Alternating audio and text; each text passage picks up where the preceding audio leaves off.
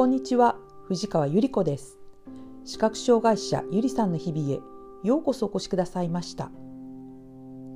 ある程度の年齢になった娘息子の立場になった人はこんな経験があるのではないでしょうか。実家に遊びに行って「母さん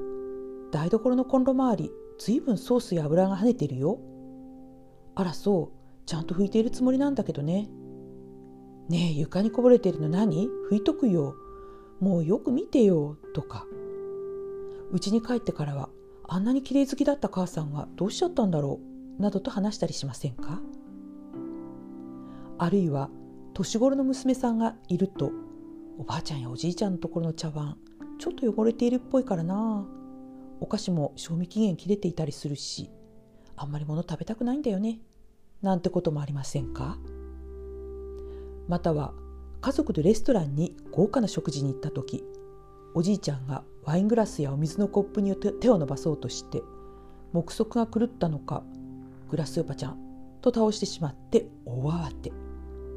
もう親父注意しろよよく見てよと言われて俺はちゃんとしてたぞなどと反論されてちょっと場がしらけてしまったりとか。ゆりひびポッドキャストをずっとお聞きになっている方はもうご想像がつくと思いますがこの気づかなかった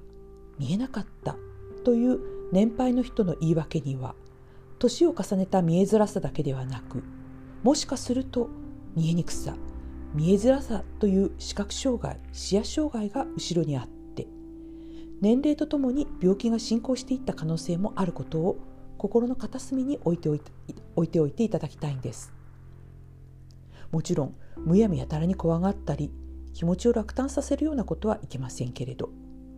50代に入ったら目の健康についても考えを巡らせてポイント年齢という感覚で眼科での視力測定や眼圧チェックまたは眼底の網膜や神経の状況を検診していただくのも大事なことだと思います。目が悪いからとか老眼が進んだからねなどとメガネ屋さんの簡単なチェックだけではなく近所の信頼できるクリニックで目のかかりつけ医も持っておくと良いと思います。私自身年を取れば目が悪くなったり老眼になって見えにくいのは当たり前さという思い込みで何年も何年も過ごしていた経験から厳しい現実に直面していたアドバイスです。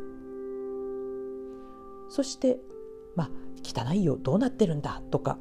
あもういいよやっとくからといったやり取りはまあねいろいろと思うことはあるでしょうけれどそこは一呼吸置いてあここ拭いておくね。ガスレンジの端っこのとことか湯飲み茶碗キッチンハイターにつけ置きしよっかさっぱりするよとか。目の前のグラス背が高いからさ下からゆっくり手を伸ばした方が安全だよといったような声かけを試してみてはいかがでしょうか。年末のお掃除が近くなったり